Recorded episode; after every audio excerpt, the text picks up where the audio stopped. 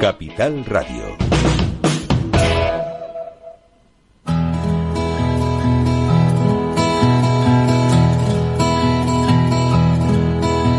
Comienza la caja de Pandora.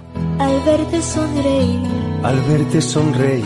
Un programa especialmente dedicado al mundo de la discapacidad. El niño que ayer fui.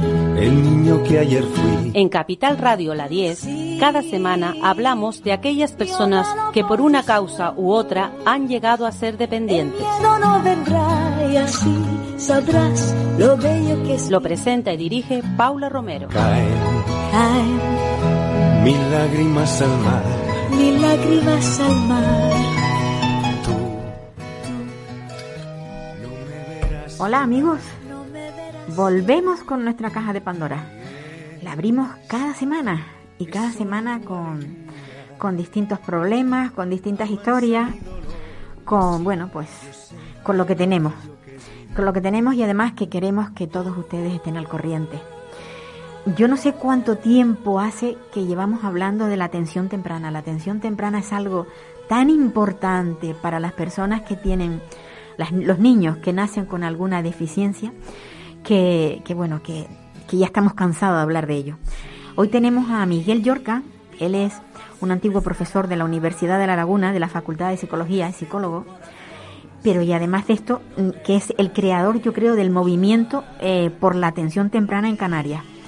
Le voy a dar el micrófono para que nos cuente en qué situación seguimos con este tema tan importante. Buenos días, Miguel. Buenos días, Paula.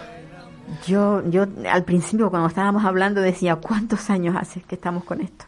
Bien, pues empezamos en el 2016, que fue cuando te conocí a ti en una asamblea que hicimos en el Centro de las Madres en La Laguna, donde planteábamos a los colectivos sociales la realidad de la atención temprana, que en aquel momento era que era, era la única comunidad del Estado español que no tenía una red de atención temprana.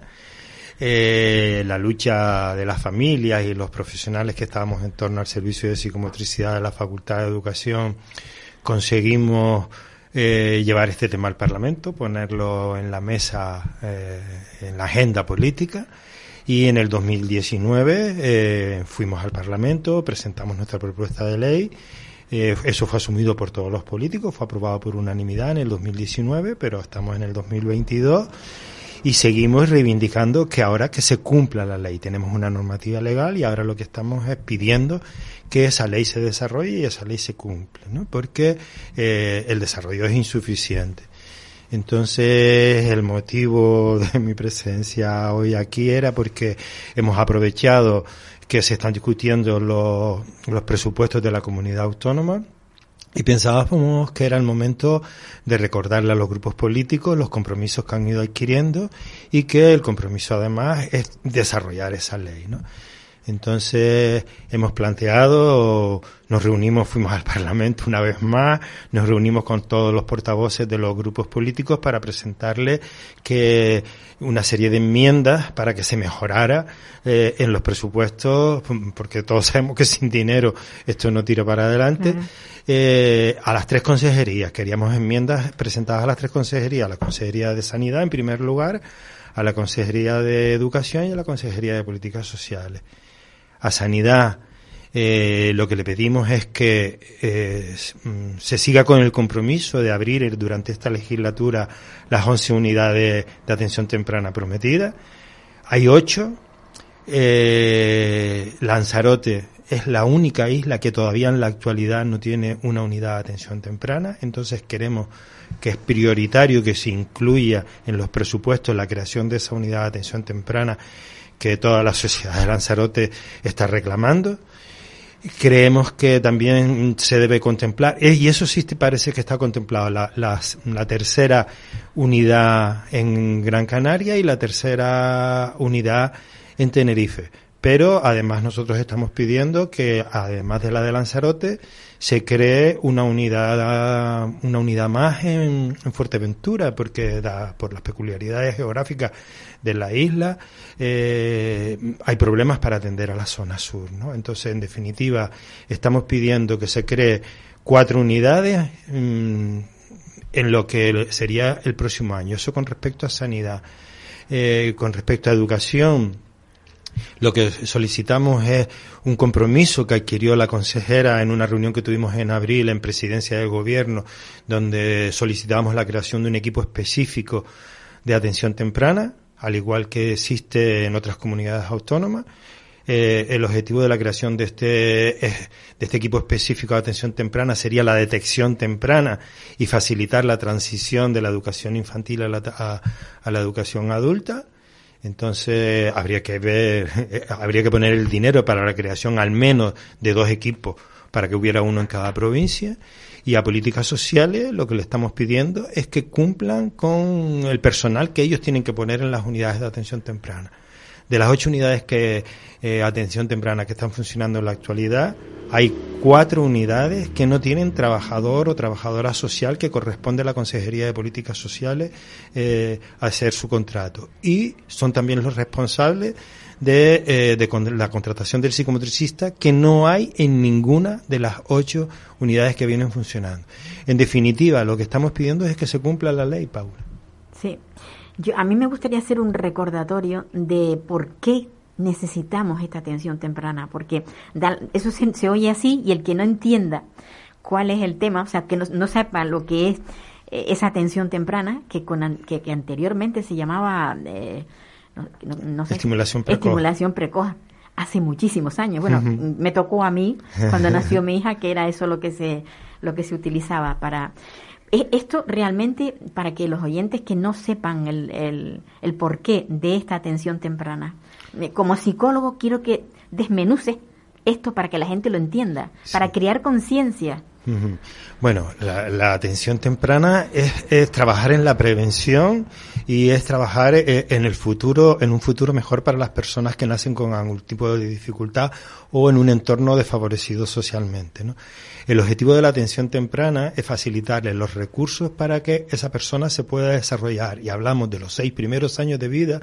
Cuando hablamos de atención temprana hablamos de poner los recursos necesarios en los seis primeros años de vida, porque es cuando el cerebro tiene una gran plasticidad, se está conformando, nosotros somos una especie que nacemos de una manera muy inmadura y hasta los seis años mm, se desarrolla el 90% del cerebro, con lo cual si nosotros aprovechamos ese momento de gran plasticidad del cerebro, podemos incidir en las dificultades que tiene ese, ese menor ese niño o esa niña y podemos mejorar su calidad de vida. Hay algunas dificultades con las que se nace que hoy por hoy eh, al no existir un marcador biológico, como es el caso de los TEA, no vamos a conseguir revertir esa situación, curar esa situación, ¿no? Pero sí que podemos mejorar muchísimo su calidad de vida. Y siempre digo que invertir en atención temprana es invertir en el futuro. Si no queremos personas dependientes en un futuro, tenemos que intervenir en esa etapa que nos eh, posibilita mejorar sus condiciones de vida. Es decir, tenemos que aprovechar la plasticidad para que el cerebro se produzcan otras sinapsis que suplan aquella zona que puede estar dañada. Entonces, de ahí la importancia de la atención temprana. Es el momento de intervenir cuando el cerebro se está desarrollando todavía y podemos aprovechar esa plasticidad. Cuando antes de que existiera, digamos, a nivel de, de, gobierno, o sea, que, que, hubiera, digamos, ese apoyo por parte de, las de las instituciones, eh, las personas que nacían con, con estas dificultades se tenían que buscar la vida. Ahora también, pero yo recuerdo que Miguel Yorca en, en, en la universidad tenía un departamento mm. que se dedicaba a ayudar a todas estas personas. De forma, pero eh, eso era de forma... Mm, eh, como digamos, altruista podía ser por parte de, de, Miguel, de, Miguel, de Miguel Yorca o, o cómo, cómo, cómo, funcionaba aquello? ¿O te pagaban para que, para que somos, somos un equipo eh, que es el Servicio de Psicomotricidad, que es de donde surge todo este movimiento por la atención temprana en Canarias que empezamos a trabajar como es nuestra como era nuestra obligación en la universidad en la investigación y en la docencia entonces y a, partir de un proyecto de investigación que en aquel caso en concreto fue con niños con síndrome de Down cuando terminamos el proyecto las familias nos plantearon que no tenían a dónde acudir ¿eso en qué año fue? Eso fue hace 30 años. Madre mía. Es que eso, yo quería llegar ahí, a eso. Porque, porque Miguel Yorca lleva muchísimos años en la universidad. Bueno, ahora ya no está porque ya está jubilado, pero... Sí, sí, fue hace 30 años y entonces las familias nos plantearon, pues bueno, que, que no tenían a dónde acudir. Entonces nuestro compromiso social nos hizo, um, pues, adquirir el compromiso, valga la redundancia, de que no podíamos abandonar a esas personas. ¿no? Claro. A raíz de ese proyecto se crea la Asociación de Trisómico 21 y como vivimos en isla y aquí nos conocemos todos, pues se fue corriendo de la voz de que en la universidad se estaba prestando asistencia, aunque no era nuestra obligación, Sí. nuestra obligación como, como profesionales docentes, sí era- nuestra obligación como ciudadanos, ¿no? Entonces, a partir de ahí se creó esa asociación, luego vino la creación de Apanate, la de creación de, de San Lázaro como una asociación para las personas con dificultades en la movilidad. Y bueno, mm, esto fue creciendo ¿eh? y llegamos a tener, a atender a 200 niños, pero porque las niños y niñas, porque las familias nos decían que no había donde acudir, ¿no? Claro. Eh, en aquella época existía lo que se llamaba el centro base, donde se hacía rehabilitación, pero yo después de que ocurrieron las transferencias autonómicas, el centro base en concreto en la provincia de Tenerife dejó de prestar asistencia desapareció. y se limita a emitir los certificados de discapacidad o de minusvalía, ¿no? Con lo cual, pues empezamos a, a dar esta asistencia, pero evidentemente llegó un momento en que la universidad nos plantea que no podíamos continuar con esa labor de asistencia porque estábamos haciendo competencia desleal a los gabinetes privados, ¿no? Y o bien Oh. se cobraba igual que se cubre en un gabinete privado o teníamos que dejar de prestar esa asistencia. Fue en ese momento cuando el Vicerrectorado de Relaciones con la Sociedad plantea una reunión con los técnicos de las tres consejerías implicadas en el tema y ahí es cuando asumimos el desconocimiento total por parte de los representantes políticos de lo que era eh, la atención temprana. Y bueno, eh, al principio yo creo que se nos intentó tapar la boca Sí. subvencionando a las 200 familias que estaban Que estaban asistiendo, asistiendo. al servicio, pero la familia en ese momento toma conciencia de que éramos, como te decía al principio, la única comunidad que no tenía una red de atención temprana. Entonces, bueno, a partir de ahí surge todo el movimiento para conseguir un marco jurídico en nuestra comunidad que proteja los derechos del menor y ahora en lo que estamos es en hacer cumplir ese marco jurídico. Yo es que quería hacer historia, porque es que es muy importante la lucha que se ha tenido, o sea, 30 años de lucha Sí. y estamos pues casi casi eh, como en el comienzo. La única la única diferencia es que ya los políticos saben que es necesario, pero lo que no hacen es aplicarlo. Bueno, durante estos 30 años, eso, la labor ah, la han ido asumiendo las asociaciones de padres y de madres Sí. de personas con discapacidad, pero yo creo que no, no tienen por qué asumirlo las asociaciones, ¿vale? Esto es un derecho del menor. Y Efectivamente. nuestro, el Estado español tiene firmado todos los convenios internacionales del respeto y protección de la infancia. Entonces, no vamos, nosotros no estamos pidiendo limosna para que a través de las asociaciones se preste la atención, que es un derecho del menor. Entonces, eh, además existe ese marco legal y por lo tanto lo que tenemos que seguir exigiendo es que se cumpla ese marco legal. Mm. Y luego ese, ese marco legal, eh, a ver si se amplía, porque es hasta los seis años. Pero cuando el niño termina a los seis años su estimulación, la que se, la que la que le corresponda, eh, ahí no se ahí no se para. O sea, el niño tiene que seguir aprendiendo. Claro. No se puede limitar y decir, bueno, de una a seis. Y cuando cumple siete, ocho, nueve, diez, ¿qué hace? Claro. Eh, ac- actualmente se está, hay un grupo de trabajo en el Ministerio de Sanidad en el que estoy, estoy participando como representante de la plataforma de atención temprana, Ajá. que en función de eso estoy yo aquí como, como portavoz de la plataforma de sí, atención sí. temprana donde lo que solicitamos es eh, que a partir de los seis años hay que seguir con los apoyos que esa persona necesita a lo largo de su ciclo vital. Evidentemente ya no se llamará atención temprana, lo podríamos llamar atención postemprana, pero no podemos abandonar a aquella persona Claro. que necesita seguir recibiendo los apoyos. Entonces, por lo menos hasta la edad adulta, donde ya debería intervenir políticas sociales, eh, ofreciendo las ayudas que cada uno necesite, se debe seguir protegiendo a, a esa persona. ¿No? Entonces es fundamental los seis primeros años de vida, pero aquella persona que por lo que quiera que sea no se ha conseguido revertir su situación, pues habrá que seguirle prestando los apoyos que eso necesite. Pero como te decía, lo importante de la atención temprana es hacer esa inversión de futuro, porque estamos previendo que luego esa persona tenga que tener una ayuda social a lo largo de toda su vida. O sea, el, el chico que reciba atención temprana a posteriori puede ser menos dependiente. Exactamente. Que eso es lo que habría que, de alguna manera, eh, bueno, yo creo que grabar en las mm. mentes de los políticos para mm. que de alguna forma cambien esa actitud que tienen. ¿Tú crees que ahora, antes de que, bueno, de que vengan las elecciones, habrá algún, habrá algún cambio? Bueno, yo espero que al menos se cumpla. Porque siempre se piensa en eso, dice. Sí, yo espero que al menos se cumpla con el compromiso de la creación de las 11 unidades que estaba prevista, incluida la de Lanzarote, ¿vale? Que es la única isla que no tiene unidad de atención temprana como los presupuestos acaban en abril, digo, el compromiso, este, este gobierno, eh, el Parlamento se cierra en abril para celebrar las elecciones en mayo, nosotros lo que queremos prever es un compromiso al gobierno de que, surja detrás de las elecciones de que vamos a continuar apostando por la atención temprana, como no puede ser de otra manera. Pues sí, yo a mí hay otra cosa que me gustaría recordar es que todas las personas que no pueden tenerla de forma mm, bueno subvencionada tienen que hacerlo desde su poder adquisitivo y cuanto menos poder adquisitivo tienen las familias más repercute negativamente en los niños.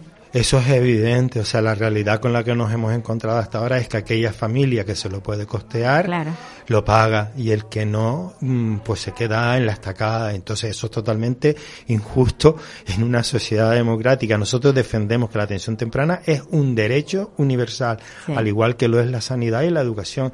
De hecho, desde PACTI nosotros consideramos que la atención temprana es una condición de salud. La OMS dice que salud no es solamente la ausencia de enfermedad, sino que esa persona tiene que tener una vida social y emocional y, de salud um, estable y buena. Entonces, nosotros defendemos esa condición de salud de la atención temprana. Por esa concesión global de la persona, no estamos parcelando a esa persona, ¿no? Hay que atenderla de manera global y conseguir no solo el, bienestar de salud, sino también a nivel emocional y social. Bueno, Miguel Yorca se jubila, pero no, no se jubila. Aquí sigue ayudando a todas estas personas que, bueno, a todas estas familias, porque detrás de cada niño hay una familia preocupada y algunas como decíamos, sin poder adquisitivo para poder echarles una mano. Yo creo que la labor que estás haciendo es maravillosa, porque por esto no estás cobrando nada. Y, pero bueno, yo me imagino que el, el, el haber estado, bueno, pues en, en los comienzos, supongo que te ha hecho Sí, porque en la vida no todo es cobrar. Claro, claro. hay otro, hay otro tipo de satisfacciones que te da pues la vida, ¿no? Pues Entonces, yo creo yo creo en el compromiso, en el compromiso social y entonces eh, yo todo lo que recibo de las familias y de los menores o de los niños y la niña con los que trabajo, eso no se paga con dinero, no, Paula. Seguro que no, seguro que no. Y otra cosa, antes de que terminemos, eh, ¿tú crees que hay más sensibilidad en algún ¿Has notado más sensibilidad en algún grupo político que en otro respecto a esto? ¿O, o todos más o menos tienen el mismo, muestran de interés, pero luego la realidad es otra? En honor a la verdad, siempre que hemos ido al Parlamento y hemos planteado cosas, eh, los apoyos han sido unánimes. Como no puede ser de otra manera, porque estamos hablando de derechos de la infancia, que es el futuro de nuestra sociedad. Lo que es cierto que después, a la hora de llevar ese compromiso que se adquiere, eh, como hablábamos antes de entrar en el micrófono, el foco se pone en otro lado. En otro lado. Y, y, nos olvidamos de, que, de las cuestiones mm, del día a día, ¿no? Entonces, mm, bueno, mm, en honor a la verdad, el compromiso siempre ha sido unánime, pero vemos que queremos que ese compromiso se, se transforme en realidad. Ojalá. Eso sería maravilloso, porque da mucha tristeza ver que, eso, que, las familias no pueden, no pueden llegar para apoyar a sus hijos. y, y, como decías tú, eh, el futuro, o sea, si los políticos pensaran a largo plazo y no a corto, o sea, tuvieran otras formas de, ver la vida, pues, o ver la vida o ver el futuro, no lo sé, me da igual, pero que piensen que, que un niño que, que está bien estimulado, al final de su vida, o sea, cuando sea mayor, pues eso no, no, va, no va a ser tan dependiente y eso va a ser muchísimo mejor. Miguel, muchísimas gracias por estar aquí. No, muchas gracias a ti por darnos una vez más, que hemos venido muchas veces a tu programa. Sí, la verdad es por que darnos sí. voz. Pero es que, a ver, han- habéis venido muchas veces, pero es porque es tan importante lo de la atención temprana que yo constantemente quiero decirlo. Así que, pues nada, Gracias, Paula. pues nada, ya me despido de, de mi invitado que es presencial. Es un lujo tener aquí a, a los invitados porque casi siempre lo hago a través del teléfono. Y ahora nos vamos a ir hasta, hasta Barcelona porque vamos a, a entrevistar a, a una persona que, que está luchando también. No quisiera verte así. Aunque quieras disimularlo. Si es que tan triste estás, ¿para qué quieres callarlo? Chiquitita, dímelo tú.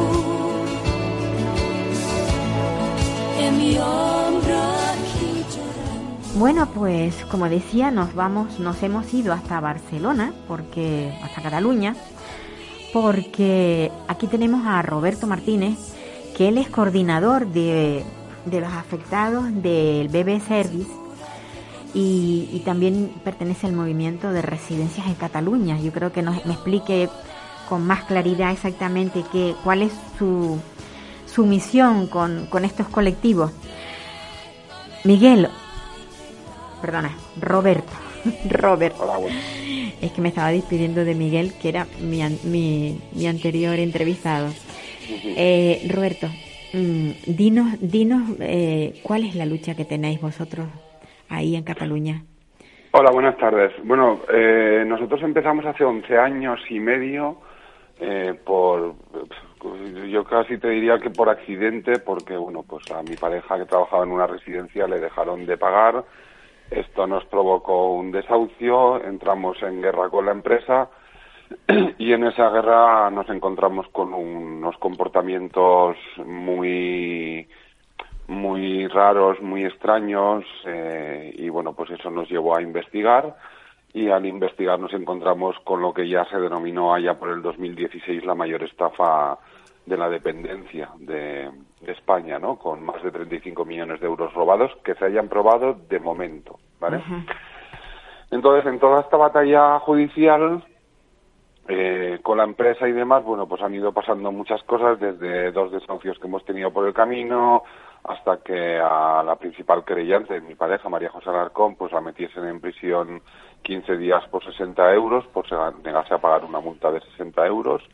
Esto fue más un aviso por parte del Poder Judicial y por parte de, del Estado de cuidadito que, que vamos a por vosotros, ¿no? Lo que pasa que han encontrado que no nos amedrentan con nada y bueno, pues eh, han ido avanzando los años, eh, todo este asunto ha ido avanzando hasta que llegó el, el tema del COVID y cuando llegó el tema del COVID pues lo que nos encontramos es mucha gente pidiéndonos ayuda sin saber lo que estaba ocurriendo y pues entiendo yo que pues la experiencia de muchos años hacía que que la gente recurriese a nosotros. Tampoco les podíamos ayudar pero pero bueno pues si a ti te dicen que, que quizás alguien te pueda ayudar eh, en tal sitio pues lo, lo normal suele ser que acudas no y bueno pues hubo mucha gente que nos pidió ayuda y entre estas ayudas durante el confinamiento pues hubo familiares aquí en Cataluña eh, que bueno pues pidieron pidieron ayuda y se creó también lo que se llamaba Movimiento de Residencias IZAT Cataluña Servicio de Atención a Domicilio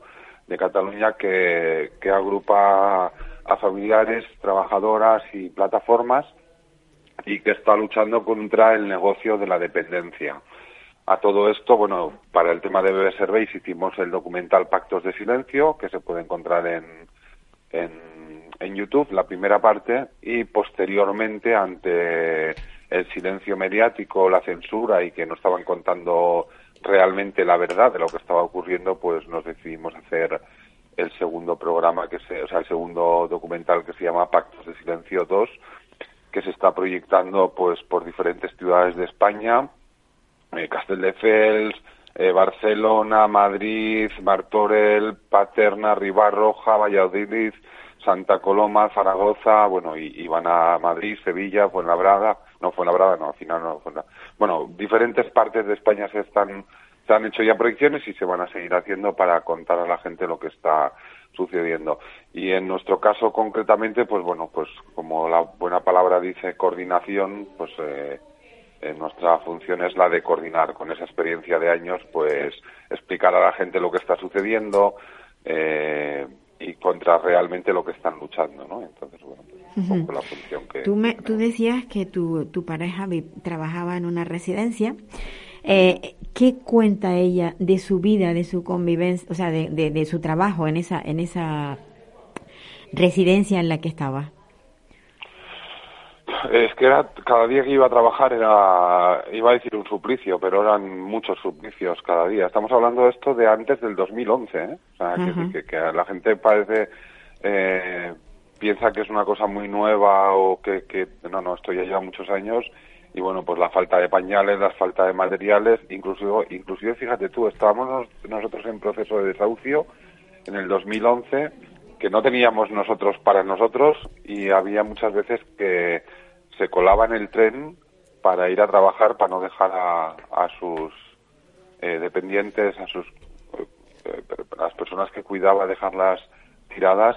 Incluso se llevaba yogures de casa pues para poderle darle la medicación por la noche, ¿no? Que decir que este era lo habitual, esto era el día a día y bueno, pues eso hizo también que, que en mí se llamase la atención este tema y bueno, unido a una serie de circunstancias como era el ninguneo por parte de eh, la organización criminal BB Surveys, eh, pues dar el paso al frente y, ponerme al frente yo precisamente para, para que bueno, pues, las mujeres estuviesen tranquilas y se supiesen defendidas, ¿no? Ahora ya, ahora ya no hace falta que me ponga adelante, ellas se defienden solas porque en todos estos años han ido creciendo eh, y, y, reconstruyéndose, ¿no? O sea, esto, esto, este, este, o sea, esta, este movimiento solamente en residencias de personas mayores, la, de residencias de personas con discapacidad intelectual, ¿también abarca ese movimiento o no?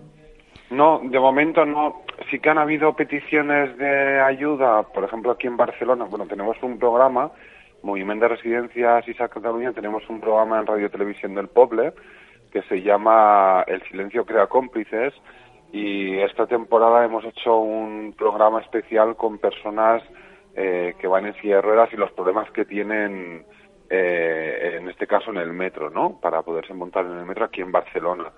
Eh, de momento no nos han llegado casos de este tipo, pero entiendo yo que tarde o temprano acabarán viniendo porque la gente irá viendo lo que estamos denunciando. Al final a nosotros nos ha tocado el tema de residencias, tenemos compañeras con el tema del servicio de atención a domicilio, pero al final, como tú bien sabes que también llevas años, esto es una cosa que abarca muchos, muchos ámbitos de la dependencia, ¿no?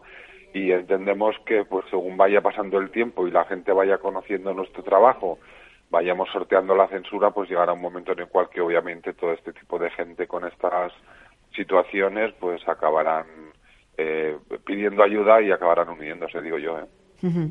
Estos documentales que tú dices que se proyectan en determinadas ciudades de, de, España, eh, que va acompañado de, de, la de la coordinadora para de alguna manera crear debates o, solamente se proyectan y ya está.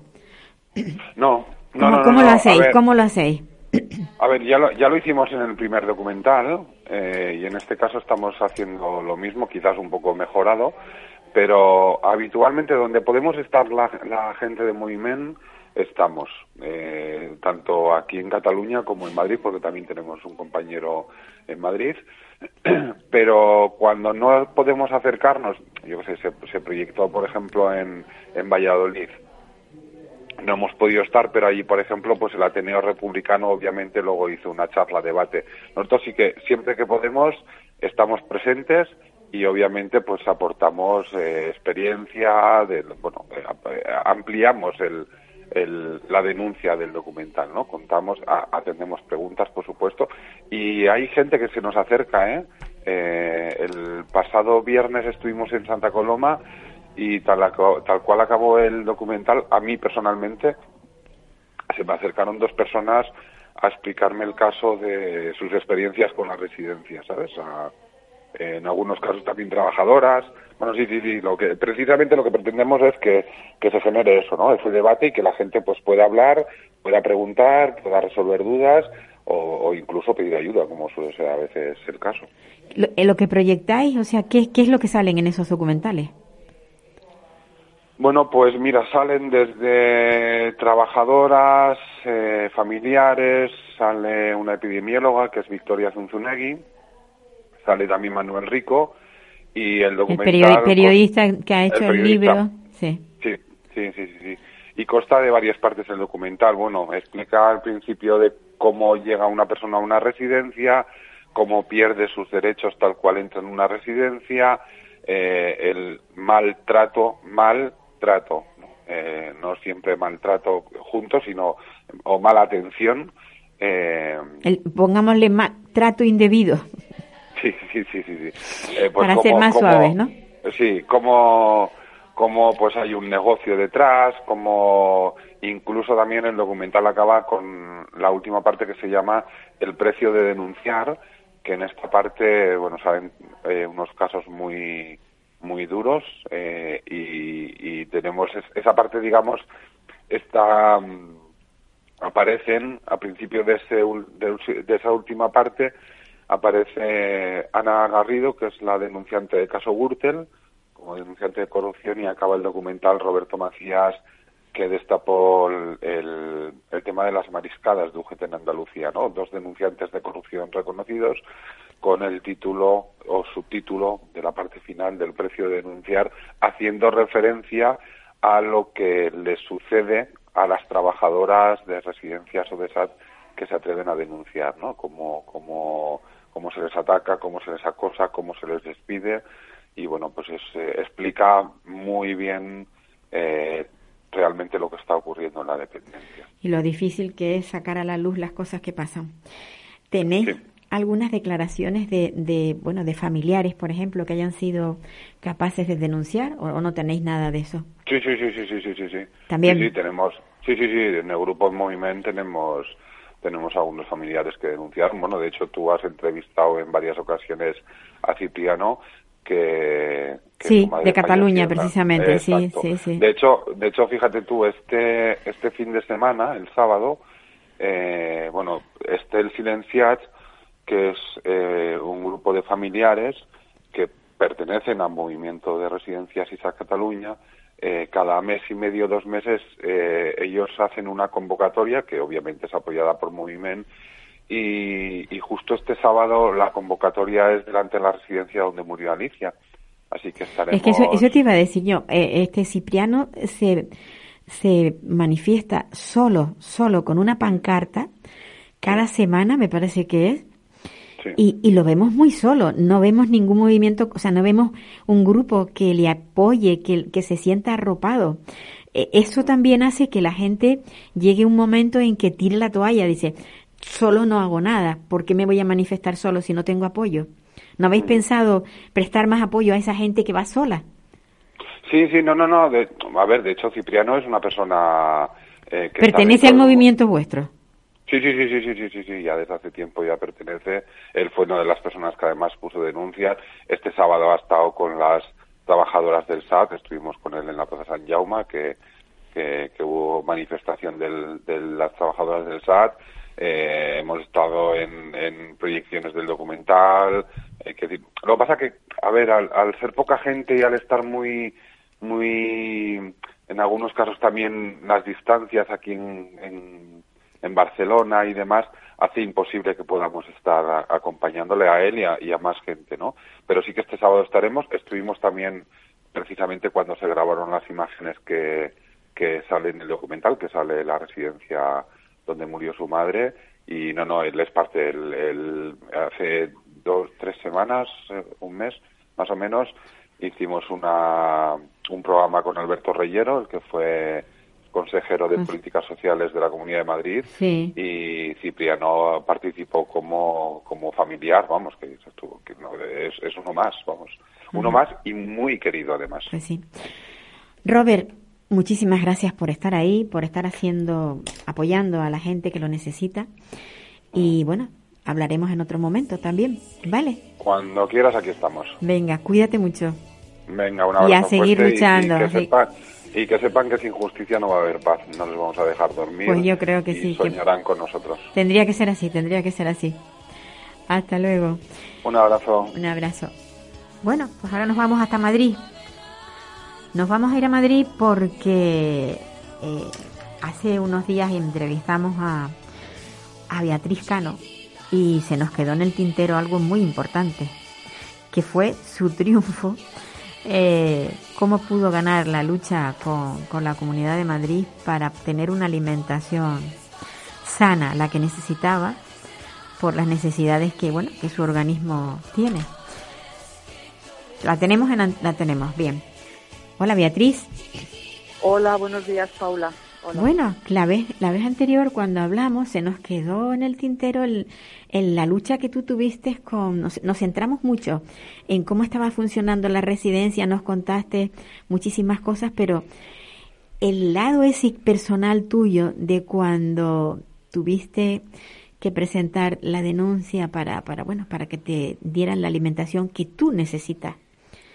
¿Cuánto tiempo lleva, llevaste tú de lucha con esto? Uy, efectivamente, Paula, pues mira, yo ingreso en la residencia el 19 de noviembre de 2010. En 2011 me, me diagnostican la intolerancia a la lactosa en marzo y ahí empieza ahí empieza mi periplo, ¿no? Porque mi periplo por por por esta por reivindic- por porque me dieran el menú ade- adecuado que necesitaba la lactosa, ¿no? Ajá. Bueno, pues me dieron, me dieron muchas vueltas, que presentara toda la documentación, todo, todo. Al final nunca me la pusieron, Paula. Es más, me engañaban, la gobernanta entonces, que ya no está, pues hacía ver como que me ponían un plato aparte mm, por la comida sin lactosa y luego era mentira, me dio, tuve un pequeño brote, ¿no? De, de erupción, me tuvo que atender el médico de aquí de la residencia y bueno, ya a partir de ahí, pues claro, yo ya no como nada en la residencia, no me dan nada, empiezo las denuncias, ¿no? Y, y bueno, en dos ocasiones, Paula, me, el juez pues lo desestima, ¿no? En una ocasión, en la primera ocasión, el juez dice que es que tenía yo que unirme a, a todas las personas que tuvieran intolerancia a la lactosa, Paula, y hacer una denuncia común. Claro, este juez, bueno, pues mm, se quedó en la superficie porque no llegó a, investigar nada ni nada, nada, porque en ese momento en la residencia, Paula, la única que había con intolerancia a la lactosa era yo, ¿no? Luego, posteriormente, ha habido un poco, algunas personas más, pero vamos, mm, que va, que va. Solamente era yo, ¿no? Luego yo seguí insistiendo a la segunda y ya en la segunda tuve un abogado estupendo, Enrique Naya Nieto, y que entendió, entendió desde el principio, desde el minuto uno, lo que había que hacer, pero bueno, por un defecto de, de forma, como, claro, yo no tengo lenguaje jurídico, Paula, ni conozco las leyes, pues el escrito que yo hago, que no se precisa abogado para hacer ese escrito, pues claro, el abogado de la comunidad pues lo, lo, lo aprovechó para, para que faltaba faltaba eh, tenía ese defecto de, de forma ¿no? O sea, que el argumento, el argumento que tú, que tú dabas eh, no, no estaba bien, digamos, eh, pergeñado para que el, dentro del Poder Judicial se pudiera entender. Con lo fácil que, con lo fácil que es decir, tengo este problema y necesito que me den otra comida. Pero fíjate tú, el, el tema de, o sea, sí, lo que son las leyes, ¿no? Como las vueltas las vueltas que dio el abogado de la comunidad claro como decía Enrique no dice bueno la señora ya pues, es mayor no tiene no tiene profesión en fin pues nada se agarraron a eso Paula Fíjate. y ya eh, este este abogado estupendo me dijo mira yo no puedo seguir con el caso porque iba a hacer un, un recurso de casación y dice mira no no vamos a seguir pídete otro abogado de oficio y sí que el señor muy generosamente me dijo mira dile al próximo abogado que te toque que copie la demanda que yo he hecho a la Comunidad de Madrid, que la copie punto por punto y coma por coma, ¿no? Y eso ha resultado, pues bueno, algo insólito, ¿no? Que yo creía, vamos, poco, bueno, ha sido realmente, eh, vamos, es que ha marcado un hito, ¿no? En la historia de estos absurdos de, de la residencia, ¿no? Y más absurdo, Paula, que uno tenga que reclamar por sus derechos, ¿no? El juez dice que, que tengo que exigir, ¿no? A, a, la, a la empresa de, de aquí de la residencia que me ponga la comida de sin lactosa, ¿no? Que es mi derecho, ¿no? Entonces, es esperpéntico, ¿no? ¿Por, ¿Por, qué no vale, como tú ahora mismo estabas comentando, la ley por sí sola, ¿no? Algo tan sencillo como, oiga, que no me están dando la comida sin lactosa, oiga, que tengo este diagnóstico, que, que está aquí toda la documentación, ¿no? Porque, ¿sabes? Pues un poco mareando la perdiz y porque, bueno, pero pasan casi todos los órdenes de la vida, ¿eh? Las leyes que tendrían que servir por sí mismas, Paula, ¿no?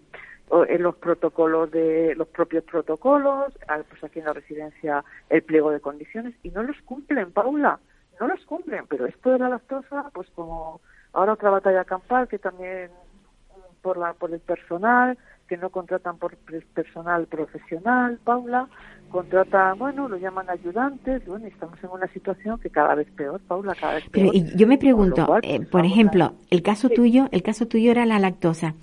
Pero y las personas que tienen pues la tensión alta, que tienen que comer de otra forma también, los que tienen diabetes, todas esas personas, eh, que, ¿cómo, ¿cómo lo resuelven? Pues son, son menús distintos, tienen que ser menús distintos.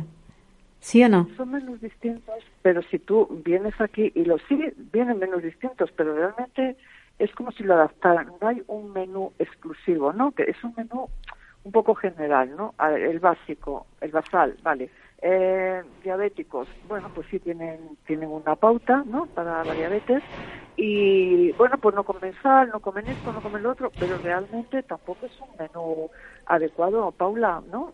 Un menú específico, ¿no? De de, de, de, esta dinámica y de hecho aquí vienen compañeros del hospital y vamos, raro el que no viene con un problema de anemia, a todos les sacan problemas de anemia, ¿no? Entonces, si a ti te sacan un problema de anemia, ¿qué es debido? ¿A que comes bien?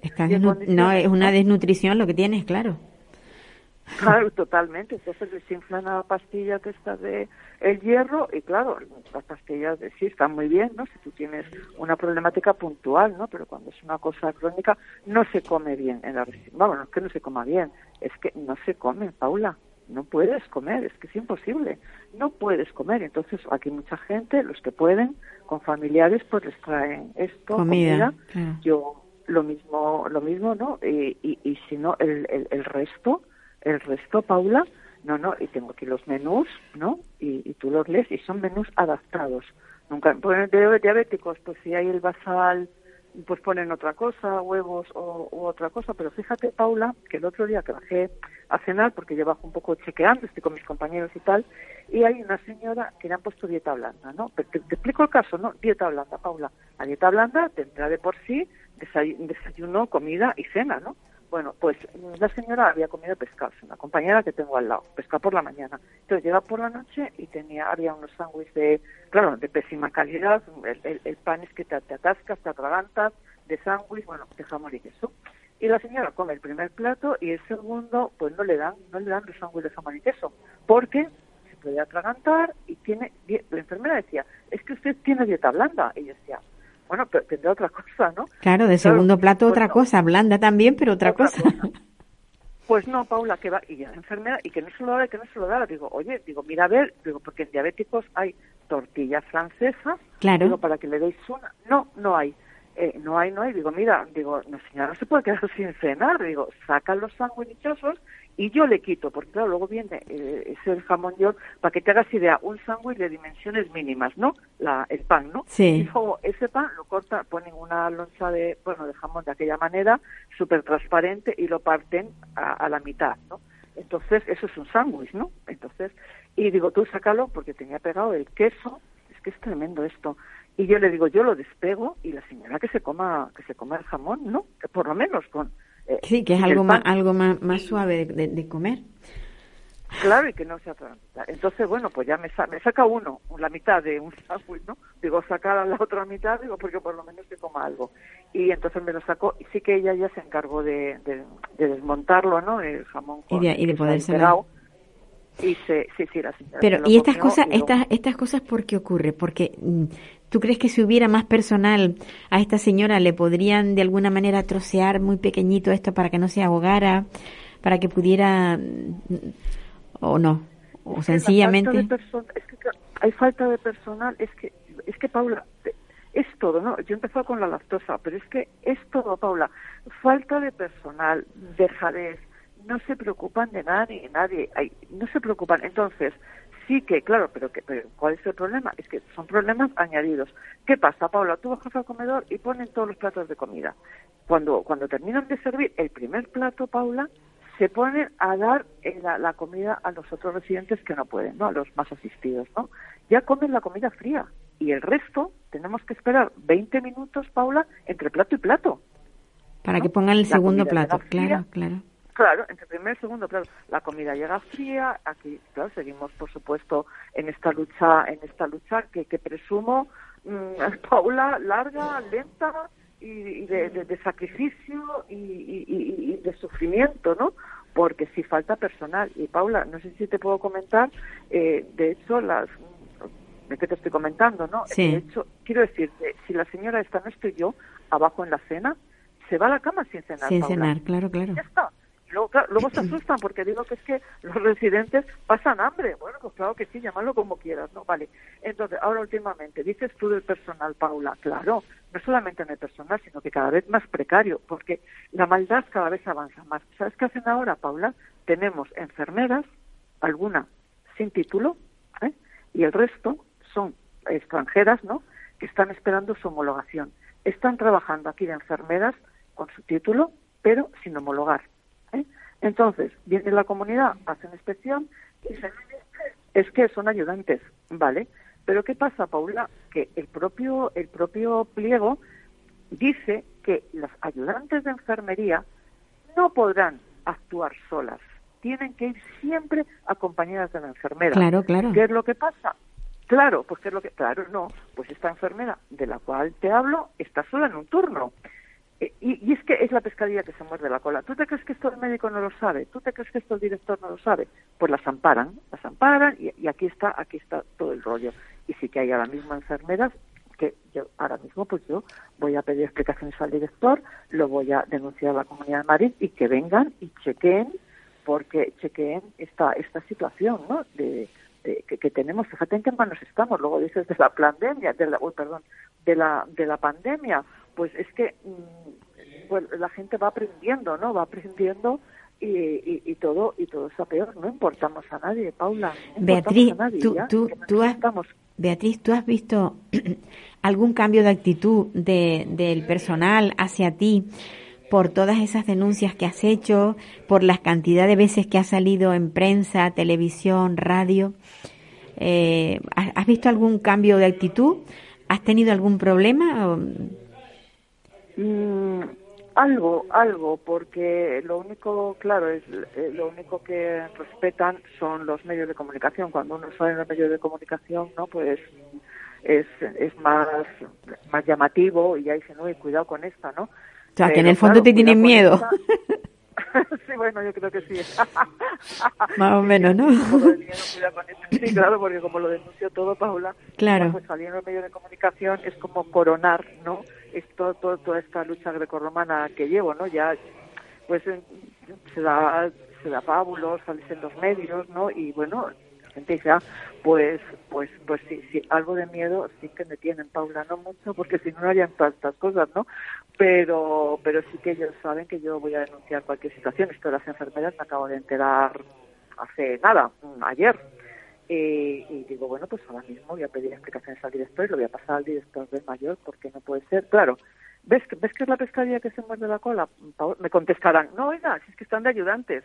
Ya, pero Claro. usted tiene que estar aquí y estas personas no están de ayudantes, están ejerciendo un turno, un turno, y están por todas las plantas y están van solas, no van con la enfermera, ¿sabes? Van dando la medicación y por eso hay tantos, hay muchas equivocaciones de, hay muchas equivocaciones, Paula, de, de medicinas. ¿Sabes?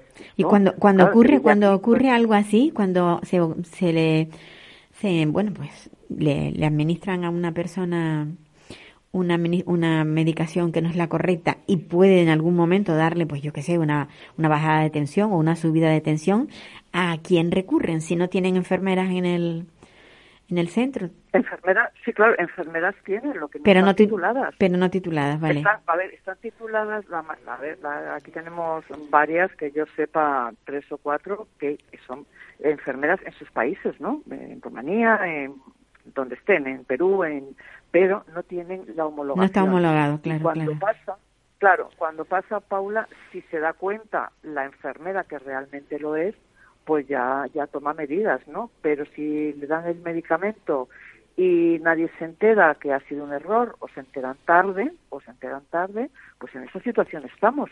Y es que, claro, ¿y, y quién controla esto, Paula? ¿Quién controla esto? ¿Tú ¿Quién sabes sabe? cuándo, cuánto vale una plaza en esa residencia? Una plaza de, de, de, bueno, de residentes, ¿cuánto vale? Pues vale un montón de pasta. Yo me imagino, no sé si estará por los 1.500, ¿no? O, o si estás asistido más. ¿Sabes qué pasa? Que aquí la Comunidad de Madrid pone una parte, ¿no? Financia una parte. Y la otra la pone quién, el usuario. Los residentes, efectivamente, sí. Sí, tú pagas una parte como usuario, porque obviamente nadie puede pagar mil, mil lo que lo que valga la plaza, que supongo que será mil y algo, ¿eh? Estará por, por 1.500, estaría pues como en una como una residencia privada, lo que pasa que la financia, lo financia la Comunidad de Madrid. Es decir, que es un, es un dineral, Paula, un dineral lo que se paga para la mala... O sea que el último que- responsable es la Comunidad de Madrid, en este caso. el, el último responsable es la Comunidad de Madrid. Yo te digo, todas las reclamaciones que he puesto, que vamos, no es que sea ahora porque salgo en la radio o en la televisión, no, es que llevo desde el año 2010 poniendo reclamaciones por todo, ¿eh? una tras de otra. Entonces, ¿qué pasa? Te contestan, bueno, que sí, que muchas gracias, pero que han venido y no han observado una. De hecho, el tema de lo mío sin lactosa, me llegaron a decir que a mí sí que me estaban dando la comida sin lactosa. ¿Qué pasa? Que ellos vienen y se quedan en la superficie, Paula, ven el menú, ¿no? Y ponen menú sin lactosa, eh, cerdo, te pongo por caso, ¿no? Un filete de cerdo. Y la comunidad lo que dice, oiga, a usted están poniendo menú sin lactosa, mírelo, aquí está.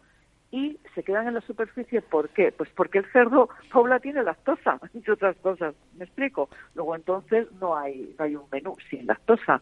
Pero hasta ese punto, es que a, mí aquí un médico me dijo, Beatriz, mm, eh, das duro contra ti, no te vas a, no, no vas a conseguir nada, porque estos hacen sus negocios en un despacho con una botella de vino.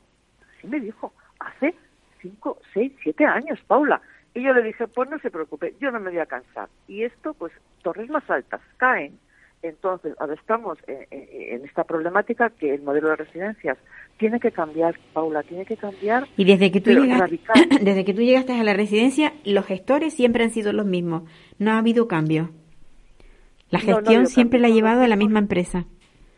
No, la misma empresa no. Yo aquí siempre digo que me cargué yo a la empresa, hombre, claro, porque ellos yo cuando llegué aquí estaban y cuando yo empiezo a hacer todas las reclamaciones habidas y por haber, bueno, ya la comunidad, los, cuando hay que renovar, cuando hay que renovar los cuatro años otra vez, no se lo renuevan. Ha venido, ah, yo cuando vine aquí estaba el grupo ACER, luego ha venido Sarco Habitae, luego la indecente Domus Li, que eso ya es capítulo aparte, eh, que se fusionó con Sarco Habitae, que es la que estaba antes, pero entonces aquí figuraba pues esta, esta empresa que se dicen fondos de, de fondos bueno fondos buitre entonces ya lo empezó a gestionar Domusby y son mismos perros con mismos collares Paula. Es que ya no se vamos ni siquiera cambian de collar no porque para qué porque el trámite es el mismo Paula. La gestión es la misma. Los proveedores son los mismos. Las mismas crocretas mm, que es, harina harina frita.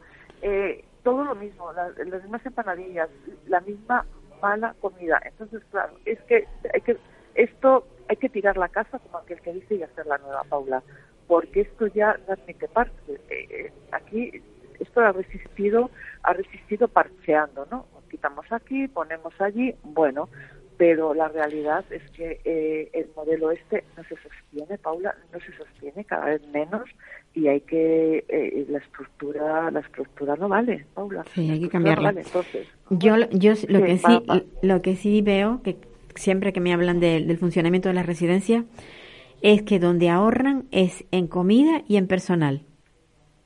total. mm, Dos cosas total, fundamentales, claro. dos cosas fundamentales. Jamás podrán Son funcionar, claro, jamás fun- podrán funcionar bien porque para empezar los usuarios tienen que estar bien atendidos y bien alimentados. Si no hay personal Claro. para poder para poder eh, cuidar de ellos y tenerles bien, el caso tuyo, bueno, tú, tú eres bastante independiente, pero las personas que no lo son, ¿cómo, cómo lo resuelven? ¿Cómo, cómo, ¿Cómo pueden tener calidad de vida? Es imposible.